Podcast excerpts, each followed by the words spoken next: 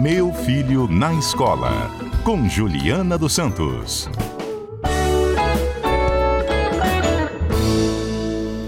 Juliana, especialista em educação, sempre tem dicas boas aqui para a gente melhorar nossa relação pai, escola, filho, professor, pai, professor, enfim, nossa relação com as escolas dos filhos e com a educação mesmo, como um todo. Tudo bem, professora Juliana? Eu tô bem, Mário. Você, tudo bem por aí? Tudo jóia. Saudade de você que não vem mais aqui. Agora a gente sabe que você tá Amigo. chique toda a vida, dando um monte de consultoria, não é isso? Rodando Espírito Santo. É. É, isso aí. Pois então, eu ia hoje ao estúdio, mas eu estou muito gripada e por determinações da rede, achei melhor fazermos novamente pelo telefone. Melhoras, viu, Juliana? Ficar gripada no calor é horrível, né?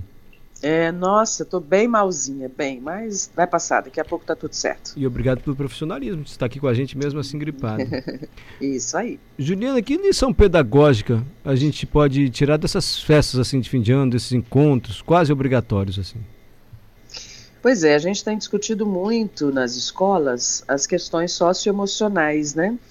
Como é que é a convivência, a solidariedade, a colaboração entre as pessoas, enfim a escola tem se preocupado com o desenvolvimento de atitudes. E aí, nas festas, no Natal, por exemplo, que as pessoas falam muito na caridade, na solidariedade, generosidade, é um momento de reforço da família para esse programa de desenvolvimento educacional que a gente precisa ter para os filhos, para os sobrinhos, enfim para essas crianças e adolescentes das nossas famílias. Então, não é delegar só esses assuntos para a escola, mas aproveitar esses momentos para intencionalmente a gente ajudar no desenvolvimento das crianças. Entendi. Então é importante é, me forçar a barra um pouquinho. Tem que ir na festa do Natal, tem que passar o Réveillon com o pai e com a mãe. Você acha importante obrigar? Acho. É? Acho importante, acho importante. É, e, assim, é um momento até de negociação com essas crianças e adolescentes. Por que é o importante momento com a família? Porque no, na correria do dia a dia a gente tem pouco tempo.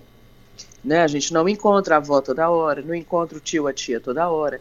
E nessas reuniões, são quando acontecem as brincadeiras, o bate-papo, a contação das histórias, o Natal, lá há não sei quantos anos atrás, que aconteceu isso ou aquilo, enfim.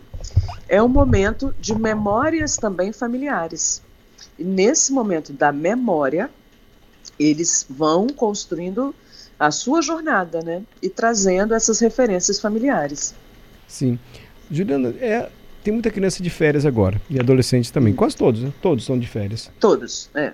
Você acha conveniente os pais pedirem, olha, a gente estamos de férias, mas você está o dia inteiro sem fazer nada. Aqui em casa, nesse rádio, celular, nessa televisão, deitada aí, não quer fazer exercício, não quer fazer nada. Você acha conveniente estipular uma rotina de estudo durante as férias, ou isso aí a gente é, é pai CDF, não filho?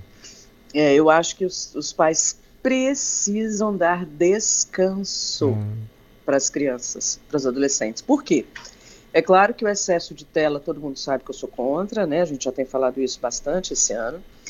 Mas eles precisam ter tempo para pensamento, para o silêncio, para tentar se entender de alguma forma, tentar entender o momento que eles estão vivendo. Porque a agenda geralmente é muito cheia. É a escola, é o inglês, é o balé, é o judô, é a natação.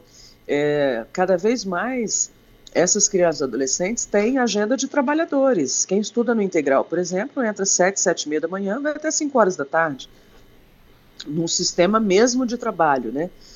Então, o estar à toa, que a gente fala, ah, fulano está à toa, mas será que não é um momento para esse relaxamento? Porque às vezes a gente também quer estar tá à toa e não consegue. É, isso é mesmo. A gente quer estar tá à toa, a gente não quer ninguém falando nada com a gente. Quer ficar olhando para o teto para relaxar a mente. E a gente não permite que isso aconteça com os filhos. E precisa acontecer. Entendi. Tem que ter esse momento também. Professora, Sim. se algum pai ou mãe está pensando em mudar o filho de escola, ainda é hora e como fazê-lo? Ainda é hora. É melhor agora do que depois que as aulas começam. É muito importante fazer visitas às escolas, né? A gente, acho que a gente já trabalhou esse tema algumas vezes aqui, mas visitar as escolas, entender qual é o viés pedagógico, o ideário dessa escola, o que, que ela acredita, os valores, para ver se os valores dessa escola estão alinhados com os valores das famílias, né? Porque não adianta eu matricular uma, uma criança com. Eu vou, vou até te dar um exemplo que eu vi semana passada de uma consulta que uma pessoa veio me fazer. É, que é uma família um pouco mais conservadora e estava na dúvida de colocar o aluno numa escola bem progressista. E eu aconselhei, coloque numa escola conservadora, porque senão você já entra com estresse, porque não, você não vai concordar com a, com a filosofia, com o ideário da escola. Então é o momento de olhar que pedagogia é essa, o que, é está fazendo, que valores são e matricular antes do início. Porque Juliana. depois você. Oi.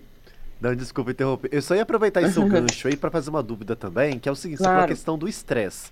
E quando esse estresse, uhum. ele acaba partindo do próprio estudante, porque tem sempre aquele que fala assim, ah, pai, mas você vai me mudar de escola? Eu vou perder contato com os meus amigos, eu não vou conhecer ninguém, não vai ter ninguém para conversar comigo. Como que a gente lida também esse estresse por parte do próprio estudante ali, da criança e do adolescente? Na verdade, a gente está numa era de negociação, né? Não da imposição, mas do diálogo. E, na troca da, da escola, quando a família quer e esse estudante não quer, às vezes é um problema seríssimo, porque já vai uhum. emburrado, ele já se limita a não querer fazer as amizades, ele já coloca mil barreiras para esse acontecimento. E aí é o momento mesmo de dar clareza, argumentar por que da troca. Pode ser uma questão financeira, pode ser uma mudança de cidade, não quero, aqui mesmo na Grande Vitória, não quero mais pegar a ponte, não quero mais é, ter que sair lá de Manguinhos, eu já tive aluno de Manguinhos que estudava aqui é, em Santa Lúcia. É muito cansativo. Então, dar as razões, construir um processo de argumentação e fazer ver o que é melhor para a qualidade de vida. E que as relações elas são construídas e devem ser construídas em quaisquer ambientes. E a gente tem que se dar a oportunidade de conhecer novas pessoas, entender a diversidade, entender esses contextos que nós somos expostos. Então, desde pequeno, isso é muito importante para o desenvolvimento da pessoa. Super entendido. Juliana, melhoras, viu, querida, dessa gripe aí. Hein? Obrigada, obrigada, amigo, obrigada. Fica com Deus, bom ano novo para você e para sua família, professora Juliana Santos. Para vocês também, até terça. Até a próxima terça-feira.